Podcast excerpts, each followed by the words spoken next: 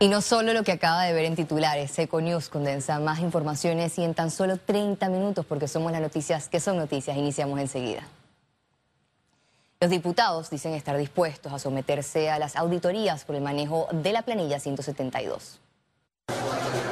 Luego de justificar y defender el gasto de 8 millones del órgano legislativo en la planilla 172, conocida como cashback, el contralor Gerardo Solís puso en marcha la auditoría para determinar si existe dualidad en los 1.750 contratados. Corresponderá a la Contraloría hacer todas las investigaciones y que las hagan, antes de anticiparse a dar opiniones, que hagan las auditorías correspondientes a esa y a todas las planillas. El primer caso de dualidad confirmado es del exdiputado y director de comunicaciones de la autoridad de aseo, Javier Ortega, quien recibió más de 24 mil dólares de la planilla 172. Ortega aseguró que devolvió 6 mil dólares y que no cometió delito. El diputado o exdiputado Javier Ortega me dijo que él había pedido su licencia sin sueldo. Eh, por alguna razón la dirección de aseo eh, pareciera no haberla tramitado Así que estas cosas se aclararán. Esta semana, fuentes confirmaron que en el piso 7 de la Asamblea Nacional, personal de la planilla 172 firmaron y alteraron documentos de asistencias como comprobante de cumplimiento de funciones específicas para no aparecer como botellas. Siempre va a haber necesidad. Ahí no se contratan marcianos, ahí se contratan panameños que por alguna u otra razón no tienen empleo y que sí brindan un servicio de asesoría en diversos temas. Necesitamos que sea un órgano transparente, que se publique. Y si las personas están trabajando no hay ningún problema. Si están trabajando, que puedan probar qué es lo que están haciendo. La Asamblea está a la espera de una aprobación de 21 millones que sumaría un presupuesto para 2021 por 128 millones de dólares en plena crisis por la pandemia. Félix Antonio Chávez, Econius. Y en medio de una gira por Capira, el presidente de la República destacó que la apertura de playas y domingos es solo cuestión de tiempo. Y pronto las decisiones de poder disfrutar las hermosas playas de este país. Muy pronto. Pero tiene que hacerse con prudencia, con inteligencia, porque este virus no se ha ido. En los últimos cinco días a nivel mundial, la sumatoria de casos positivos ha ido aumentando considerablemente. Y dentro de esta gira, el presidente Laurentino Cortizo sancionó la Ley de Protección Integral de Primera Infancia. La iniciativa del Ejecutivo aprobada por la Asamblea Nacional creará un consejo de alto nivel por la primera infancia entre diferentes instituciones dentro de los tres meses siguientes a la entrada en vigencia para proteger los derechos de niñas y niñas de 0 a 8 años. El gobierno también entregó la mochila Cuidarte para beneficiar a más de 12.000 infantes. El acto realizado en Cacao de Capira contó con la participación de la ex ministra de Salud, Rosario Torre. Con la sanción de esta ley, inicia una nueva etapa en la que las entidades del Estado, los gobiernos locales, las organizaciones de la sociedad civil, los padres y madres de familia y todos los que tenemos responsabilidades frente a la calidad de los servicios y las atenciones que deben recibir nuestros niños en la primera infancia, nos pondremos de acuerdo para trazar juntos estrategias. Precisamente, UNICEF reconoció este jueves los esfuerzos del gobierno para lograr la aprobación de la Ley de Protección Integral a la Primera Infancia y al Desarrollo Infantil Temprano. Es un hito significativo para el bienestar de los niños y niñas del país. Retomamos el tema legislativo. Este jueves se aprobó en el Pleno de la Asamblea el segundo debate, la Ley General de Cultura. Sus proponentes están optimistas con sus avances. Será la primera vez que este país desde la, en toda su era republicana cuente con una ley general de cultura. Jamás Panamá ha tenido una ley general de cultura. Y esta no va a ser cualquier ley, además, por lo amplia que es y por lo consultada que ha sido, me atrevo a decir que será la ley de cultura más avanzada del continente americano.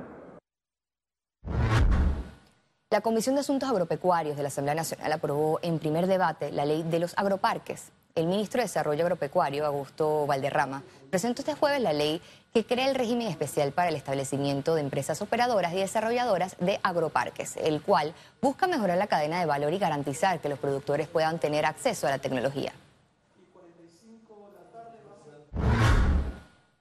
Cambiamos de tema. La Junta Disciplinaria recomendó a la Policía Nacional la destitución de dos unidades acusadas de cometer presuntos delitos. Un comunicado de la institución expresó que esta decisión se dio luego de realizar las investigaciones disciplinarias internas cumpliendo con el debido proceso. Asimismo, nos mantenemos en colaboración con el Ministerio Público en las investigaciones que continúan su curso sobre el delito contra la libertad e integridad sexual. Panamá mantuvo su tasa de positividad de 10.8%. Las autoridades realizaron cerca de 7.000 pruebas este jueves. Veamos en detalle las cifras del reporte epidemiológico del MINSA. El reporte epidemiológico de este jueves totalizó 122.883 casos acumulados de COVID-19. 755 sumaron los nuevos contagios por coronavirus. 808 pacientes se encuentran hospitalizados, 124 en cuidados intensivos y 684 en sala. En cuanto a los pacientes recuperados clínicamente, tenemos un reporte de 98.671. Panamá sumó un total de 2.529 fallecidos, de los cuales 10 se registraron en las últimas 24 horas. En el famoso caso Pinchazos, el tribunal emitirá resultados del fallo el próximo 20 de noviembre. Este jueves, el Tribunal Superior de Apelaciones decretó un receso hasta el próximo 20 de noviembre para dictar sentencia sobre el recurso de anulación.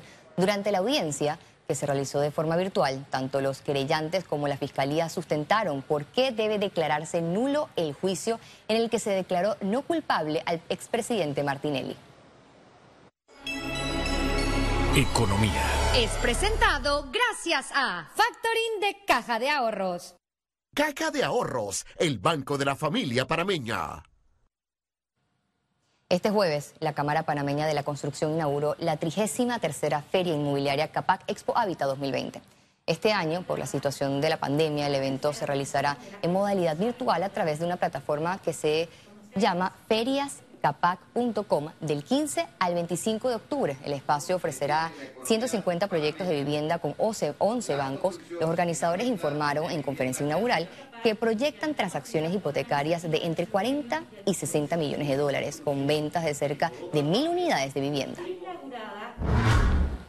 La Asociación de Empresas de Panamá Pacífico realizará una expoferia virtual del 19 al 24 de octubre tiene como objetivo generar un espacio a través del cual eh, distintas empresas presenten eh, sus servicios eh, al público en general. Este año este, vamos a tener como novedad una bolsa de empleo. obviamente toda la feria y, la bolsa de empleo es, es, virtual a través de nuestro sitio web adap.org. El Banco Nacional de Panamá inició el proceso de redención al 100% de los CEPADEM con vencimiento de 2020. Los beneficiarios solo deben acercarse a una de las 89 sucursales del Banco Nacional con el certificado de su cédula para recibir el pago. Además informaron que no hay una fecha límite para que los beneficiarios realicen la redención de los certificados. El gabinete autorizó a la empresa nacional de autopistas gestionar el consentimiento para refinanciar obligaciones. En decreto de gabinete informaron que la decisión se debió a una baja significativa en los ingresos de ENA Sur SA y ENA Este SA generada por la disminución del tránsito de vehículos por los corredores durante la pandemia. Ahora la empresa modificará ciertos términos y condiciones de los documentos de dos emisiones que mantenían. Los empresarios advierten que las decisiones de reapertura no deben caer en discrecionalidad de funcionarios de salud. Cuidado, estamos teniendo muchos problemas con la discrecionalidad a nivel nacional de funcionarios que consideran que las reglas del juego ellos la entienden de X o Y manera. Ante eh, los decretos de reapertura hay una sola interpretación, no es una interpretación personal. Y si nosotros en este momento no controlamos esa discrecionalidad, más nos va a costar eh, eh, poder reactivar la economía. Economía. Fue presentado gracias a Factoring de Caja de Ahorros. Caja de Ahorros, el banco de la familia parameña. Conexión financiera. La banca panameña, mucho se dice, pero poco se conoce y no hay espacios para mitos y leyenda, y menos en tiempos, en estos tiempos. Por ello, contamos con nuestro economista Carlos Araúz, quien nos brindará un gran aporte. Docencia. Cuéntanos, Carlos. Así es, Valeria. Dice la leyenda urbana de la banca que, un momento, estamos hablando de un pilar de la economía panameña con 50 años de historia exitosa, en medio de tempestades varias. No hay espacio para leyendas, mitos, cuentos o historias. ¿O sí? La economía dolarizada que tenemos en este país pasa por los bancos. No tenemos un banco de último recurso, no hay impresión de papel moneda, no hay un seguro que proteja los depósitos de los ahorristas. La autorregulación ha reglamentado el accionar bancario y ha funcionado bastante bien. Pero a pesar del tiempo de exitosa gestión, pareciera que la pandemia ayuda a asomar miedos, inventos y leyendas donde no hay. Y desde Conexión Financiera consideramos la docencia como un elemento fundamental de cualquier aporte.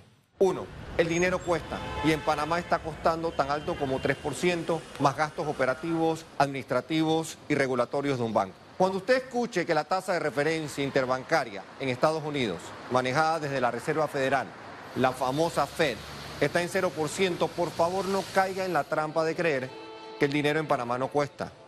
El 80% de los fondos utilizados en Panamá para crecer y desarrollar el centro bancario son producto de ahorros y plazos fijos, no de líneas de crédito que vienen de afuera a costos ridículamente bajos. Dos, la imposición de una tasa tope o límite puede implicar una severa restricción en el crédito. En medio de una pandemia, los bancos tendrán que hacer más reservas y provisiones, castigos contra su patrimonio que nunca antes en la historia. Lo digo con más calma y con otros ejemplos concretos. ¿Se imaginan pagar un carro en tres años en lugar de en seis? O una hipoteca quizás en 15 años en vez de en 30 años.